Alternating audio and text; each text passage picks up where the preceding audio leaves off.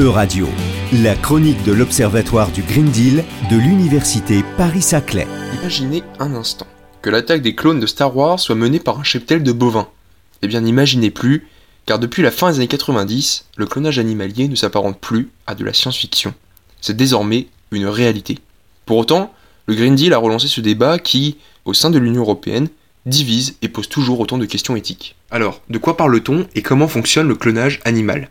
Cela consiste à produire une copie d'un animal à partir de son patrimoine génétique. Pour ce faire, on remplace le noyau d'un ovule non fécondé, c'est la cellule œuf, par celui d'une cellule du corps de l'animal, la cellule somatique. Au final, on obtient un embryon qui sera transféré dans l'utérus d'une mère porteuse, dans l'attente de la naissance de ce bébé clone. Cette technique de clonage rudimentaire est appelée transfert de noyau de cellules somatiques, ou SCNT en anglais.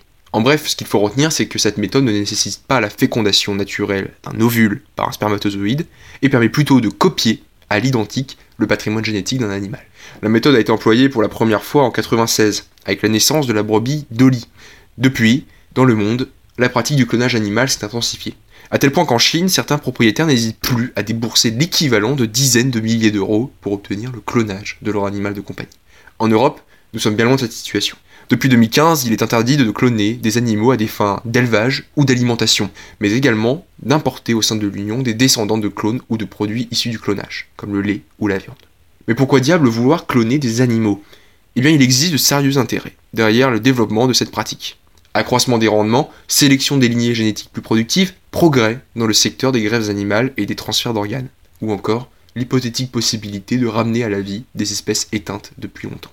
Prometteur, n'est-ce pas? Eh bien, pas tout à fait. Persistent toujours des considérations éthiques, sans parler des nombreux défauts de cette pratique. Selon l'autorité européenne de sécurité des aliments en 2008, le clonage induit de forts risques pour la santé et le bien-être des animaux, sans présenter toutes les garanties d'une consommation sûre des produits issus du clonage. Alors, avec l'approbation du Parlement européen, l'Union a, comme nous l'avons dit précédemment, formellement interdit dès 2015 le clonage animalier. Mais c'est au niveau du Conseil des ministres que la procédure s'est grippée. La faute à un désaccord intergouvernemental sur la question de savoir si l'interdiction devait nécessairement inclure les produits animaux issus de la descendance de clones.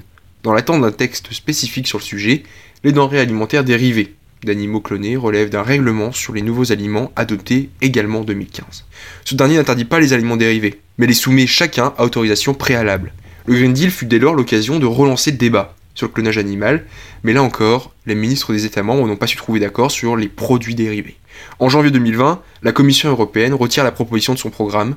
Le sujet, dès lors, du clonage animalier reste ainsi entier pour le vieux continent.